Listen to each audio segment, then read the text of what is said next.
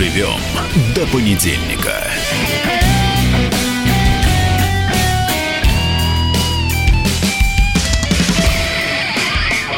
Дожили мы до понедельника, двигаемся по понедельнику. И мы с Валентином Алфимовым да, здесь. Максим Шевченко да, здесь, да. Продолжаем наш разговор о проблемах, страхах, фобиях. Вот тут меня упрекают. Максим Шевченко, запомните, на Украине, на Украине, на Украине. Почтите наши уши и уважайте русский язык. Уважаемый неизвестный. Проблема в том, что вариант на Украине – это польско-украинский вариант. В польском языке говорят на Украине, на Чехии, на Венгрии. А Гоголь Николай Васильевич писал «в Украине порядка нет». Пушкин писал в Украине, Чехов писал в Украине. Так на, на. Украине возникло в советское время из перевода когда Александр Твардовский э, перевел Шевченко заповедь, Шевченко писал, Тарас Григорьевич, «Як умру, то поховайте мене на могиле». А Твардовский сказал, «Как умру, похороните на Украине, милый». Но это был как раз дань украинскому языку, украинско-польскому. А русский язык всегда был в, в, в. Но это не будем это обсуждать, поговорим о фобиях. Да. Вот тут интересный был такой опубликован Не чьих-нибудь фобиях, Да. а фобиях Кремля. Пропагандистский ресурс Европейского Союза EU East Stratcom Task Force э, опубликовал доклад «Состояние паники. Каталог фобий Кремля». Выглядит это так. Э, Значит, они насчитали фобии алетофобия, боязнь правды, аллодоксофобия, боязнь других мнений, ателофобия, боязнь несовершенства, аутофобия, боязнь одиночества, демофобия, боязнь толпы, леутерофобия, боязнь свободы. И подробно разъясняется по каждой из фобий, значит, что э, значит, э, как бы реакция власти на российское общество вот определяется этими страхами, которые существуют э, в, в, значит, в этой самой российской власти.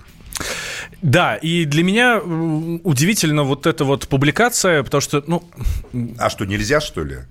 Да нет, можно. Там можно Писать обсуждать, можно на самом деле, угодно. такой же доклад есть о фобиях, которые существуют у европейцев, по большому счету. Слушайте, ну, написать можно все, что угодно. Другое дело, зачем? Просто, э, просто написать, Так, слушай, чтобы проблема плюнуть, плюнуть оттуда власти... из-за бугра Да на нет, не в этом дело. Почему? Я Ну, считаю, это важный процесс. Это на самом деле про любую власть, можно сказать. Это Про троллинг. ту же европейскую Это власть. троллинг. То же самое. Нет, это не троллинг. Это чистейший это, троллинг. Это называется социальный анализ. Э, Ведь никто не хочет... Вот я, допустим, это, это читаю не в смысле «Ух ты! Слава богу, про Кремль рассказали гадости». Я считаю, что это важный социальный процесс.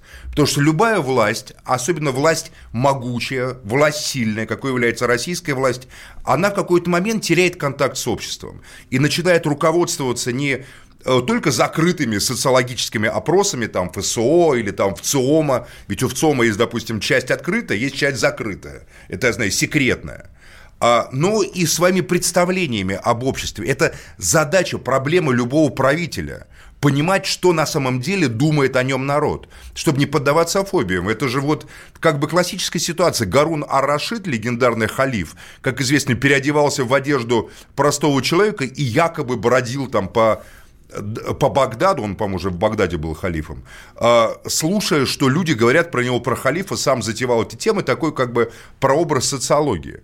Это нормальный процесс. Я считаю, что обсуждать такие вещи нужно, можно, и более того, любая нормальная вменяемая власть должна быть заинтересована в открытом обсуждении того, что э, власть не так понимает, не так видит Ну обществе. тогда давайте обсуждать, а не просто писать а в, как- в европейском журнале. Даже не, То есть не- не запрещено нашем писать в европейском журнале. Да почему Нам запрещено? Максим. Леонидович, почему вы сразу пере- про запрещено? Давай, вы- давай назовем фобии европейцев. У них тоже полно фобий совершенно, понимаешь? Зачем? Количество.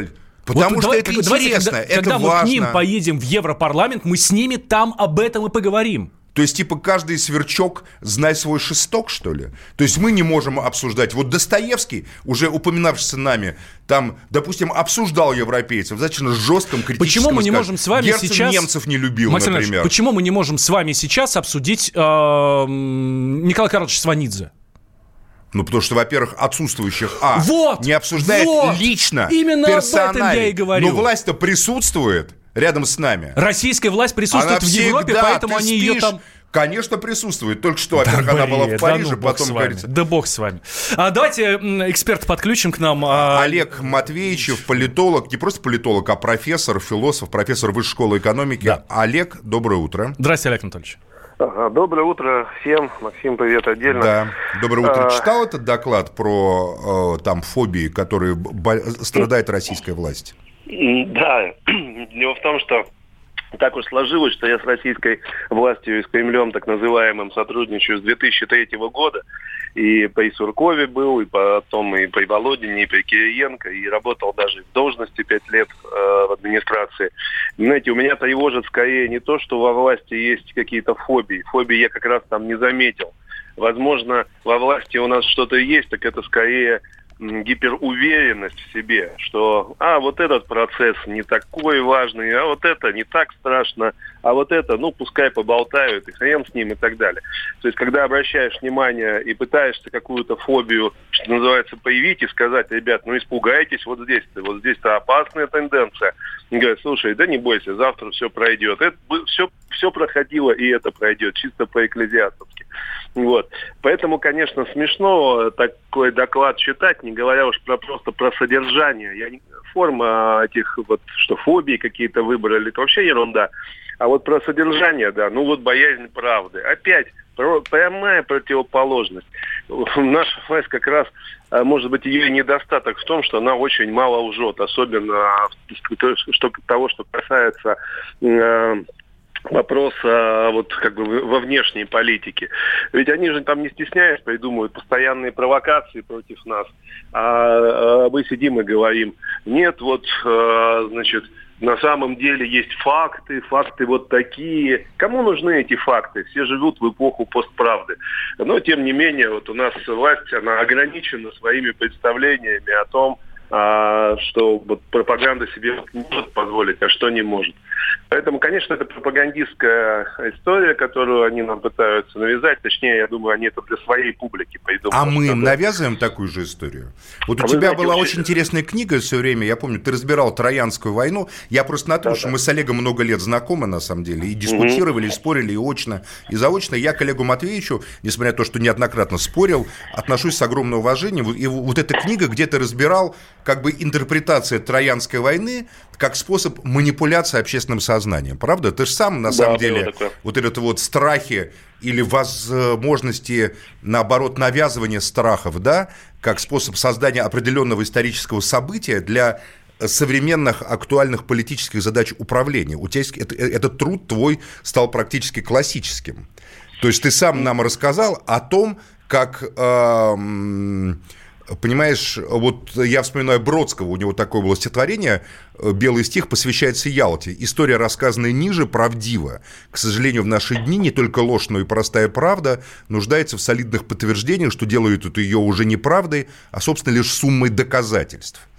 То есть ты написал целую книгу про то, как, э, собственно говоря, э, и искажается реальный образ события в политических целях. Это, наверное, суть политики – не говорить не правду, а не, как бы предлагать некий правдоподобный образ, в который люди поверят. Нет, нет, это не суть политики, это суть э, определенной политики. Недаром в этой книге, собственно, показано, как бы скорее, так какое, рождение Запада. Греки это первые, кто умели очень хорошо врать. Они поэтичны, они сейчас неплохо врут. Вот. И это э, перешло потом, естественно, там и в и в Византию, и в Европу, и так далее, и так далее. Вот это беззастенчивость, которой э, люди спокойно могут э, черное назвать белым, а белое назвать черным, она сейчас присутствует в их так называемой мягкой силе, э, в, которой, в которой они легко работают. Но я бы не сказал, что это в принципе образ политики такой, потому что еще раз повторю, вот э, если пороки какие-то нашей политики брать, а может быть достоинства, не знаю, во всяком случае э, так провозглашаются, это излишняя прямолинейность, излишняя сконцентрированность на а, фактах и правде, как, по крайней мере, она видится самой власти. Вот власть считает, что вот это правда, и они будут вокруг этого плясать, они будут это э, концентрировать, причем совершенно искренне, э, значит, именно думать так, что да, вот Слушай, ты описываешь значит, страуса, который факты. прячет голову в песок. Это страус прячет голову в песок и полагает, что он, что вокруг него правда, и ему все равно, что там происходит с ним, получается. Я что-то не верю. Ну, Мне кажется, а, власть это все-таки не страус, а тигр какой-то, который ищет себе добычу. И иначе просто она не власть. Для, для, нет, ну он, конечно, не страус, потому что страус как раз, э, что называется, боится и понимает, что он чего-то испугался и прячет. У власти нашей есть возможность э, постоянно иметь действительно и советы общественного мнения, те самые закрытые опросы ЦИОМа и, и ФОМа в том числе существуют, и еще других социологических служб, и спецсвязь у нас работает, ну, которая да. тоже делает опросы.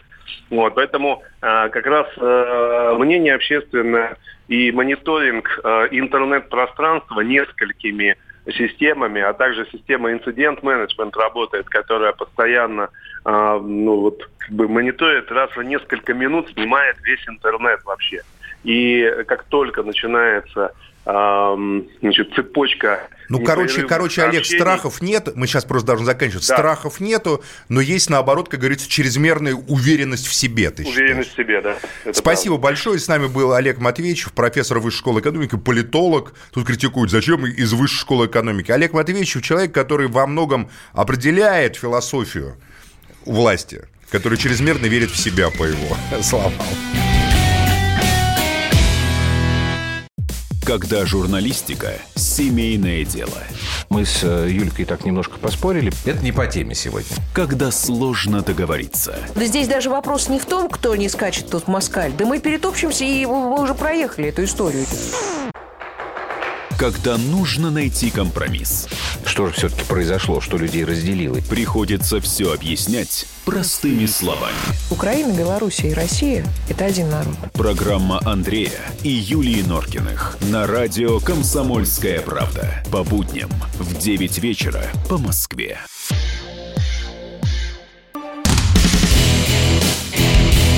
Доживем до понедельника. Дожили мы, дожили мы до понедельника дожили. и да, продолжаем да, мы да, двигаться да. по этому понедельнику. Но это не простой у нас понедельник. А знаешь, какой у нас понедельник? Очень непростой. А такой у нас понедельник, что у нас до Нового года остается уже ну, две недели. 16 16 число, две недели. Две ну, там недели, ну, две недели и один день, правда? Но так как мы не во вторник, а в понедельник, то можно вот немножко... Мы еще вернемся к большой политике сейчас, но у меня хочется задать тебе вопрос. Вот я давайте, знаю, что ты давайте. многодетный отец, да? Да. У тебя много детишек, да. и дай бог, чтобы еще были, если Будут. твоя жена на это согласна, конечно. Будут. Понимаешь, там, так. Вот, а как вот Новый год? Вот ты детям рассказываешь правду о Деде Морозе, допустим? Да. Ты говоришь, знаете, дети, Конечно, хочу вам рассказать, правду. что Дед Мороза не существует. Конечно, Дед рассказываю Мороз правду, что Дед Мороз приносит подарки. Там.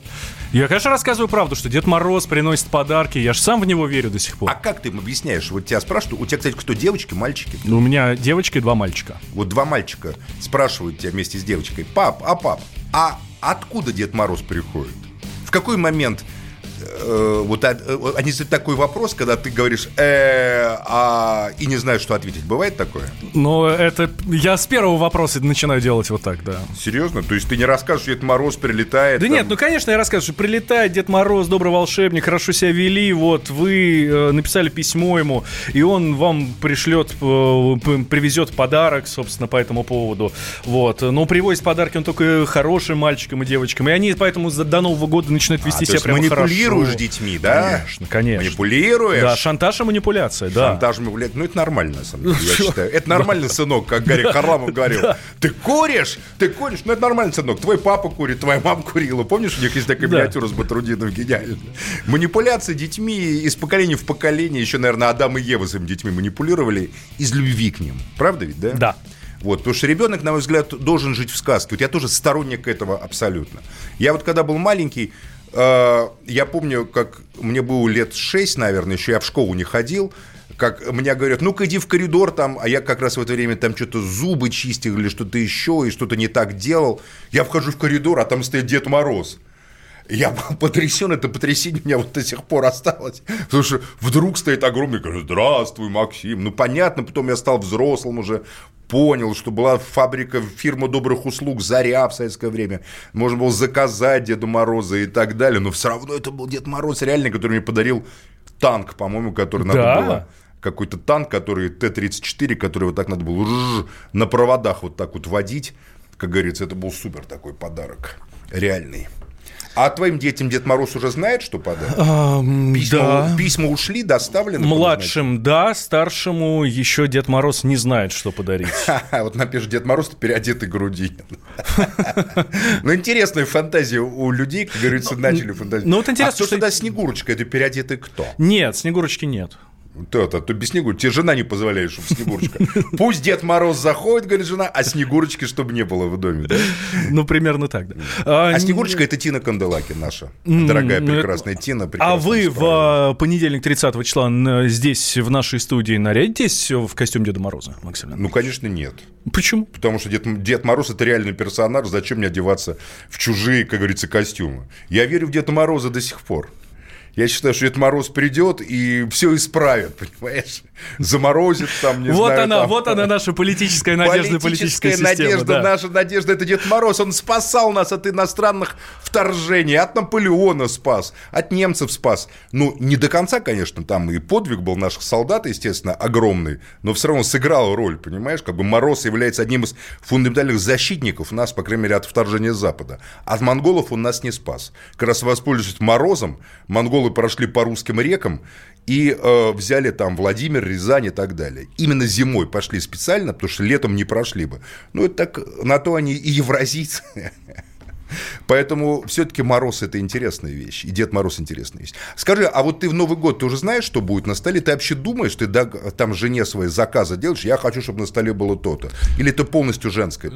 Я не заказываю ничего, кроме оливье. Оливье с колбасой или с курицей? Да наш, наш обычный рабочий крестьянский. Кстати, мне, мне нравится оливье с э, говядиной.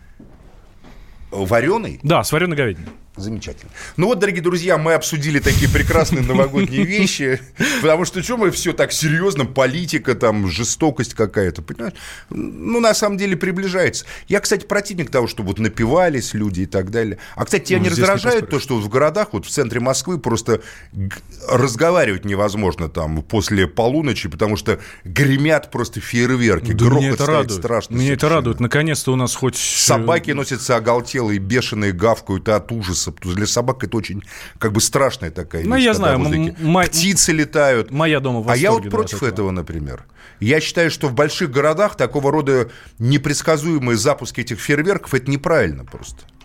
Потому что, на самом деле, многие люди, ведь, э, да, нам кажется, что вот мы молодые, мы радуемся, но, поверьте, есть люди там гипертоники, допустим, которые спят, и для которых эти дикие хлопки, как вот оружейный выстрел, это каждый удар, считай, по мозгам там и по нервам каким-то. Я понимаю, что с этим уже ничего не сделаешь, что такова уже эпоха, да, когда уже эти шутихи, как говорится, как их раньше называли, э, будут хлопать и по ушам, и по нервам нам. Но, но все равно, ну, короче, это такой праздник интересный, да? Тебе да, нравится? Да, да, да, мой любимый. Я-то не праздную уже сам лично Новый год, но детишкам я всегда стараюсь устраивать. А, Давай перейдем к темам более таким у нас как бы серьезным. Есть, мы как бы расслабились. Более на... нашим. Более нашим. Более Отдохнули нашим и вперед дальше. Отдохнули да, и вперед, да. Что-то меня тут не нажимаю, а вот на, нажалось. И вот, значит, профсоюзы, Европейский э, Центр Европейского бюро Всемирной Федерации профсоюзов осудили резолюцию Европарламента, приравнявшую СССР к Третьему Рейху. Есть и такая резолюция. И у нас в России очень многие пытаются приравнять. Вот э, упоминавшиеся журналисты и, и историки, в том числе здесь, в студии КП, как говорится, Э, неоднократно приравнивали и, и стараются приравнять, что это, мол, одно и то же было тоталитарное. Я бы эту тему, честно говоря, сравнил с предыдущей, с вот этими фобиями Кремля, про которые пишут э, в Европе. Слушайте, ну, пр- просто вот так вот э, взять, сказать, сделать, и все. И все, империя зла. Здесь... Э, империя зла там, империя... А мы, типа, такие хорошие, да, были? А, Разве можно Советский Союз сравнивать с Третьим Рейхом? Нет, нельзя, на мой взгляд, Ну. совершенно. Ну, и- Третий рейх – это нацистское государство, которое напало на нашу родину, которое объявило войну. Там они просто на чем основываются? Что вот якобы 1 сентября 1939 года СССР был союзником Германии, что не так, потому что союзником СССР Германии не был. Был заключен договор о ненападении, в том-то и дело. Не было договора, союзного договора о взаимном там о взаимной атаке на Польшу. Если бы СССР был союзником Германии, то Англия и Франция объявили бы войну Советскому Союзу, что они не сделали. Потому что все союзники э, государств, которым ты объявляешь войну, допустим, Англия и Франция, после нападения на Польшу объявили войну Германии, как известно. Да. Они, правда, эту войну не вели до того, пока Германия на Францию не напала сама, как говорится, нацистская Германия. А, Но СССР союзником Германии не был. Это форма речи, которая уже стала привычной. Но это ложь. Потому что нет документов, из которых следует, что СССР союзник Германии. Договор о ненападении – это не союзнический договор. Поэтому они говорят, что есть некие тайные протоколы Молотов-Риббентроп. Но даже тайные протоколы, то есть дипломатический документ, который, возможно, является договором о намерениях, не является союзническим договором. Но именно на это они опираются, пытаясь приравнять нас, э, Советский Союз и нацистскую Германию. Если есть какие-то доказательства, окей, давайте предоставляйте. Доказательств нет и быть Ну не может. всё, значит, есть пустой трёп. ясный, есть ясный факт, что СССР перешел границу с Польшей, когда правительство Польши уже покинуло даже свою страну 17 сентября. А, а вот то, что неопровержимо, что нацистская Германия напала на нашу страну 22 июня 1941 года, что привело к гибели огромного количества людей, которые, если бы это не случилось, остались бы живы. Но этого недостаточно тем, кто пытается приравнять э, Советский Союз и нацистскую Германию. Они начинают песню там про ГУЛАГ, про репрессии, про Бутовский полигон, про что-нибудь еще, что на самом деле ведет к этому, ко всему. То, что в истории каждой страны можно вспомнить самого разного рода жуткие какие-то события. Допустим, французские офицеры в прекрасную эпоху, когда Мапасан писал, Золя писал, понимаешь, там, э, и так далее, очень любили позировать на фоне высушенных голов э, там участников восстания антиколониального в Алжире или в Тунисе. Британский офицер, есть вот фотография там, знаме- знаменитая, у, него целая стена была увешана головами Маури, он их коллекционировал в Новой Зеландии, когда англичане вели, значит, войну с коренным населением Новой Зеландии, Маури, допустим. Жестокости очень много было по отношению, говорят, но никто не делал жестокости по отношению к собственному народу. У каждого народа своя история. И, во-первых, делали. Вот американцы, допустим, президент Линкольн объявил всех граждан США, живущих южнее реки Потомок, это была граница между э, севером и югом во время гражданской войны, э, э, как Город бы Вашингтон. лишенными, лишенными, нет, нет, Вашингтон как раз был на севере, лишенными права на имущество. То есть войска севера, которые перешли границу, эту реку Потомок, и воевали на территории Южных Штатов, которые выступили против президента Линкольна, имели право грабить любого американского гражданина, который там проживал, грабить, убивать, поскольку они считались не, уже не американскими гражданами, а проживавшими на территории мятежников людьми, которые поддерживают мятежников. И стало быть, за их счет можно было вести войну и подвергать их разного рода террору. Может, нам тоже приравнять кого-нибудь к Третьему Рейху? Ну, я считаю, что не надо никого приравнивать к этому людоедскому государству, потому что Третий Рейх – это отвратительное государство, которое было враждебным по своей сути и немецкому народу, и приняло и как бы принесло огромные невероятные страдания нашему народу. Мы сейчас вернемся к этой теме и... Да, в Латвию позвоним, кстати, да, в по Латвию этому поводу. позвоним Что там Татьяне думают? Жданок, депутату Европарламента, которая на самом деле выступает активно против этой темы. До понедельника. Всем привет! Меня зовут Александр Тагиров, и я автор подкаста «Инспектор гаджетов». Все самое интересное из мира технологий, мобильных устройств и всевозможных умных приблуд, которые неоспоримо приближают наше будущее. Ищите мои подкасты на всех популярных платформах, подписывайтесь, ставьте лайки и оставляйте комментарии. А если у вас есть для меня интересные темы или вопросы, пишите на подкаст собака.phkp.ru. Всем хай-тек пока и да пребудут с вами технологии. Доживем до понедельника. Продолжаем мы обсуждать с Валентином Алфимовым в утро понедельника тему неприятную для нас, оскорбительную, унизительную, и одновременно мы восхищаемся теми людьми, которые в Европе против этого борются. Напомню, что Европарламент приравнял СССР к Третьему Рейху. И а, мы сейчас дозвонились до депутата Европарламента Татьяны Жданок от партии «Русские в Латвии». Татьяна, доброе утро.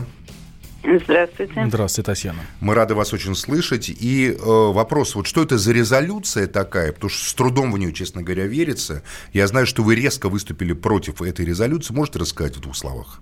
Э, резолюция была принята в сентябре на первой же сессии после каникул.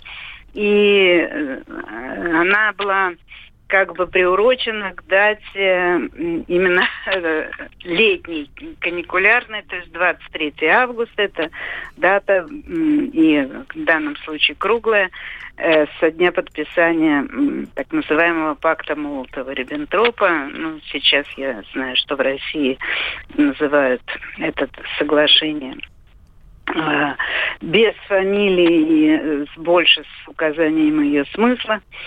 Э, договор между Советским Союзом и Германией. Так вот, э, э, в этой резолюции самое неприятное то, что там как бы дается такая официальная версия исторических событий, очень упрощенная, очень искаженная, и к сожалению, именно она затем попадет и уже находится в школьных учебниках для детей. Татьяна, а вот у меня вопрос, и вот о чем речь? Ведь не было договора о взаимопомощи, о союзе, был договор о ненападении. Какой договор да, они да. имеют в виду? Да, договор о ненападении, но там э, исключительно пакт Молотова-Риббентропа в, в тексте.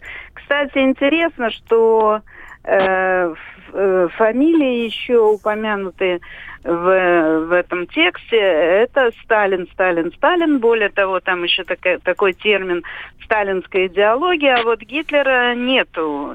Используется термин нацистская идеология, э, неонацизм. Э, то есть э, перечеркивается, как бы вот эта упрощенная версия все-таки закончу. Она такая, что причина войны – это подписание вот этого э, договора, пакта, как пишется в резолюции. Э, дальше э, вообще не сказано ни об антигитлеровской коалиции, ни о том, как война закончилась. Вот была развязана война, а вот сейчас в Европе э, имеется Э, два лагеря, как бы демократическая Европа в лице Европейского Союза, причем по определению там все. И плохая Россия, которой надо осознать как-то по-другому свое прошлое, покаяться, и тогда она имеет шанс стать демократической. Так и в России эта точка зрения официально звучит, как говорится, про плохое советское прошлое.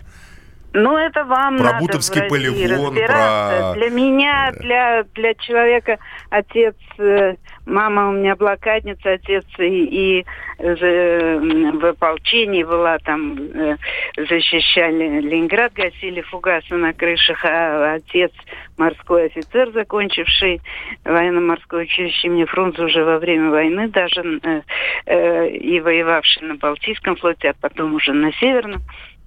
Э, э, практически вся моя семья Э, со стороны отца погибла в Латвии. э, в ходе решения, как говорится, еврейского вопроса.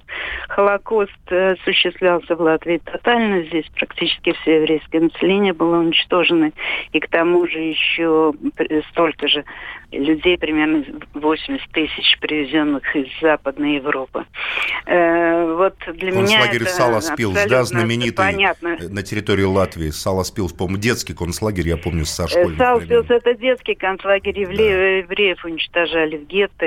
Да, расстрел и Рижского гетто знаменитый, страшный преступление Рижское гетто, ну еще сначала в Лиепае расстрел на прямо на, на, в дюнах на... Но это как бы для них закрытая тема. Вот они... Я вот знаете, что еще меня поражает? Я недавно прочитал, что в Германии, в Берлине хотят строить памятник, э, мемориал жертвам коммунистического режима.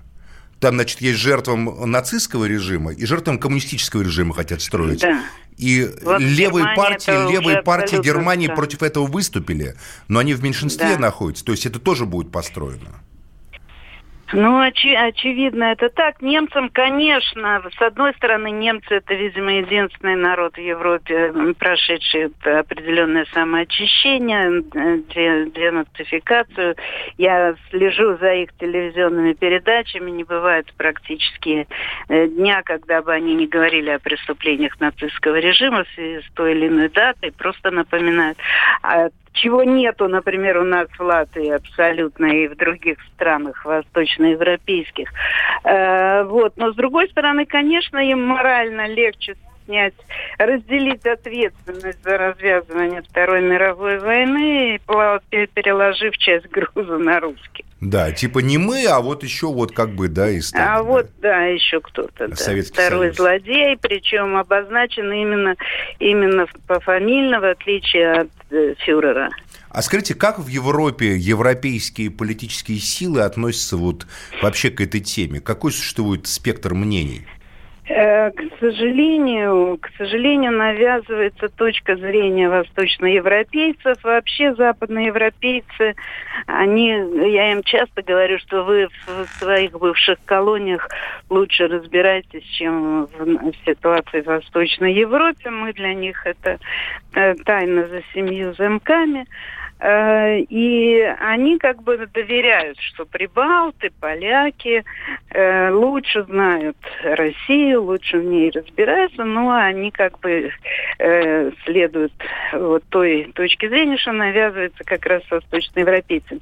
Единственное, кто, конечно, более осведомлен в ситуации, это французы. И не случайно, например, даже вот в моей группе зеленых э, именно вся французская э, депутаты, избранные от Франции, не голосовали за эту резолюцию, воздержались.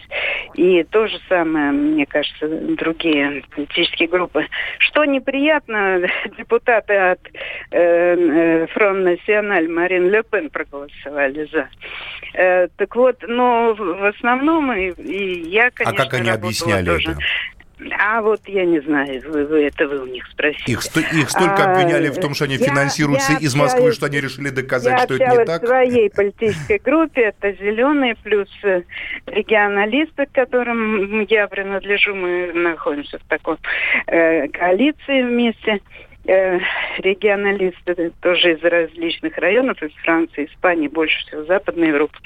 Э, я там практически одна из восточной. Но вот с этими людьми часть немцев и все французы из моей политической группы воздержались против резолюции. А Э, литовцы Татьяна, вы, вот вы выступаете за это. против, вы страдаете от этого, вас притесняют, что происходит? Э, Ну, к э, к счастью, в Европейском парламенте э, все депутаты одинаково уважаемы. Считается, э, что за каждым стоят избиратели, э, раз его избрали депутатом. В отличие от России, где, мне кажется, чиновники стоят на более высокой лестнице социального, как бы, э, социальной своей позиции, здесь все-таки чиновник приходит в кабинет к депутату, а не наоборот, и уважается. Есть исключения.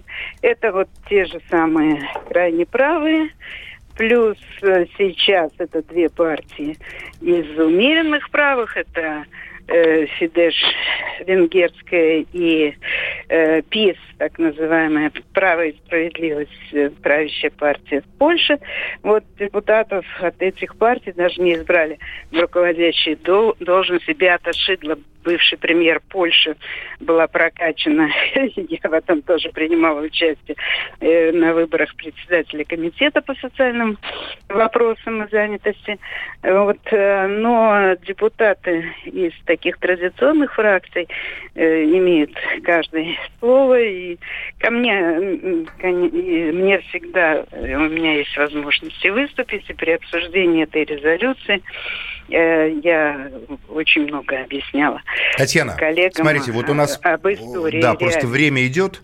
И не могу не Да-да-да. задать вам вопрос не по этой теме, а касательно судьбы Европейского Союза и Европы. Вы, наверное, знаете результаты выборов в Великобритании, где Тори во главе с Борисом Джонсоном одержали сокрушительную победу э, не только над значит, левыми лейбористами, сейчас не об этом речь, а главное, одним из лозунгов Джонсона был значит, «Deliver Brexit», то есть осуществление Брексита, выход Великобритании из Европейского Союза.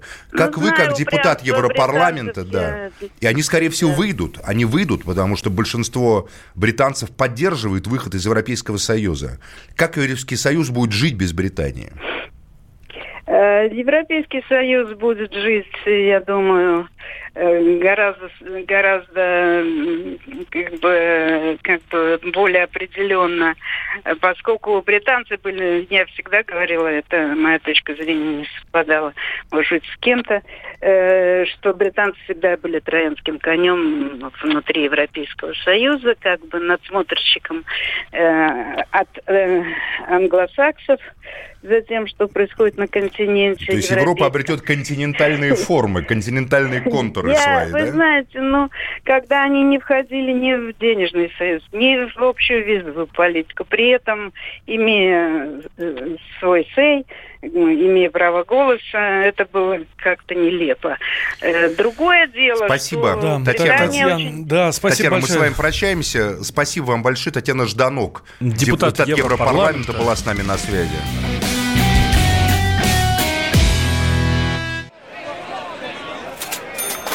Банковский сектор. Частные инвестиции. Потребительская корзина. Личные деньги. Вопросы, интересующие каждого. У нас есть ответы.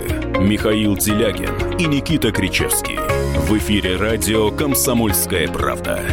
Час экономики. По будням в 5 вечера. Доживем до понедельника. Продолжаем мы э, наш понедельник с э, Валентином Алфимовым. Максим Шевченко здесь, да, как И мы всегда. обсуждаем, на самом деле, то, что до конца еще непонятно нашим радиослушателям, но, но то, что надо проговорить. В Великобритании Борис Джонсон, такой экстравагантный рыжий такой э, премьер-министр, глава партии Тори, консерваторов, од- одержал огромную победу.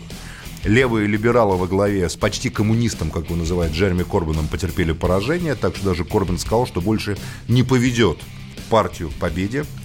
А Джонсон торжествует, он достиг многого, но главное, что Брексит, выход Великобритании из Европейского Союза становится реальностью.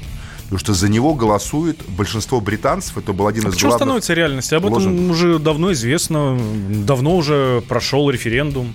Все ясно. Ну, просто это должно было произойти либо сейчас, либо чуть попозже.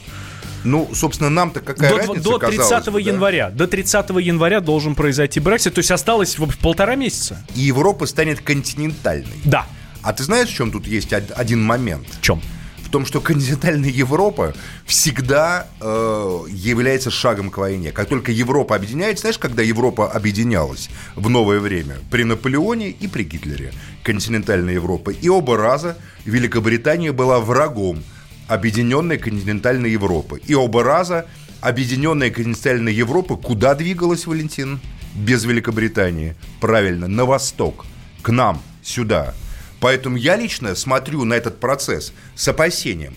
Да, я все понимаю. Демократическое пространство, мирная Европа. Но она была мирной и демократической в 1900, допустим, э, там, не знаю, 20 году, 27-м, 29 году уже в каких-то странах были фашистские режимы, но в целом было такое достаточно свободное пространство. Максим Леонидович, ну время а потом не к то. власти пришли как не то.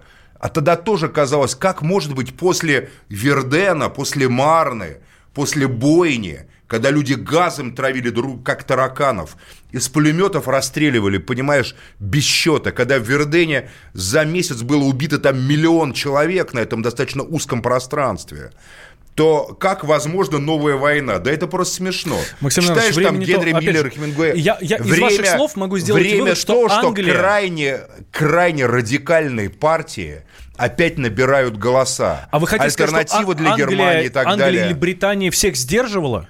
Да, Ну, из, я всех, считаю, что, из всех, конечно, кто да. есть сейчас Я в считаю, что Евросоюзе, Англия, потому что британцы Англия- к нам относятся хуже всех. У Что нас значит к нам?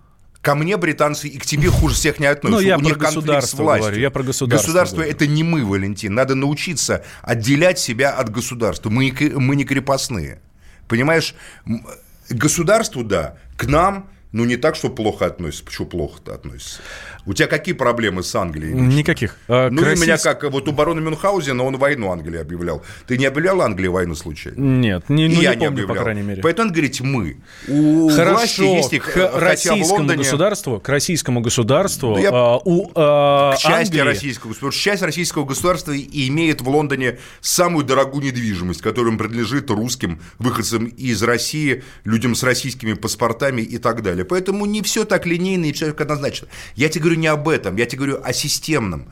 Вот каждый раз, когда Англия э, становилась в некую оппозицию континентальной Европе, и Европа оставалась одна, лидером ее объединения становилась то Франция, то Германия, и каждый раз это приводило к нарушению баланса к серьезному какому-то глобальному конфликту. И каждый раз люди говорили, ну это невозможно, ну боже мой, ну какая война, о чем вы говорите? Смотришь, там танцует Мария Анто- Антуанетта в 1788 году. Боже мой, какая война, какие перемены, да все хорошо, золотой век, Версаль, понимаешь? Э, А потом что произошло, понимаешь? Миллионы погибших. Аустерлиц, э, Маренго, там, сожженная Москва, разоренный Смоленск. 20-е годы. Генри Миллер, Хемингуэй пишут свои романы, Андре Жид. Все хорошо, понимаешь? Да, там какие-то конфликты. Испания. Кстати, опять в Испании конфликт. И тот же самый, между прочим, Каталония. Как и тогда было в 30-е годы. Мы ходим Ну, по одним и тем же тропинкам. Потому что на самом деле...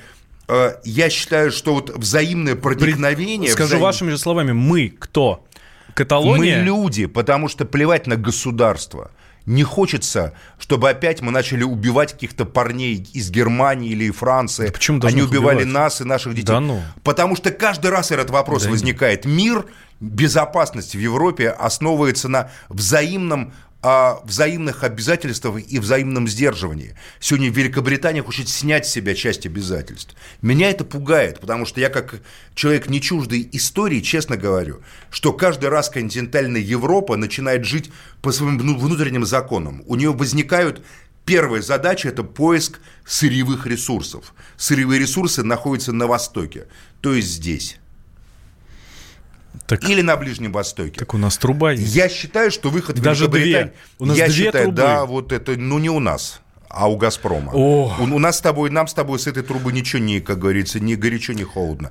Поэтому... Им а, искать ничего не надо. Все, трубу открыл, нет, вперед. Я считаю, что это крайняя а, тенденция, которую надо четко совершенно продумать. Давайте запомним вот этот момент и Давай сделаем запомним, прогноз. потому что, возможно, в свое время Великобритания, э, может, это придет к сближению с США, как вот я читал, Глеб Кузнецов, такой прекрасный аналитик, пишет, что это, возможно, придет к, к возникновению опять трансатлантического союза, который опять-таки был в Первой и во Второй мировой войне. Вот что меня пугает. Кон- конфликт, экономические противоречия между Германией и Великобританией яв- является поводом к этому разделению. Потому что современная Европа – это прежде всего мощь совокупной германской, в первую очередь, и французской в меньшей степени экономики. И у, у них есть коренные противоречия с британской экономикой. Попытки сшить воедино глобализм, глобальную э- э- экономику провалились. Выход Великобритании – это провал идеи глобализации. В глобальном мире не получится, если у вас на территории одной Европы, пережившей две страшные войны, не получается. По каким-то причинам. По каким? Вот что меня пугает. Может быть, нам это нас с тобой и не застигнет, но наших детей это может застигнуть. То есть вы вот такую перспективу даете? Конечно. 50, Я даю такую перспективу, 100 что лет, да? сегодня в Европе хорошие демократы, но завтра в Европе могут победить на выборах нацисты Максим или Леонидович, мне, фашисты. мне кажется, Они что никуда ну, не делись. Сейчас события развиваются настолько стремительно. Нашу страну, Советскую Союз, признают плохим виновником войны, нацистским государством. Это оправдание будущего э, будущего вторжения сюда. Это, на мой взгляд, оправдание будущей войны против нас. Понимаешь?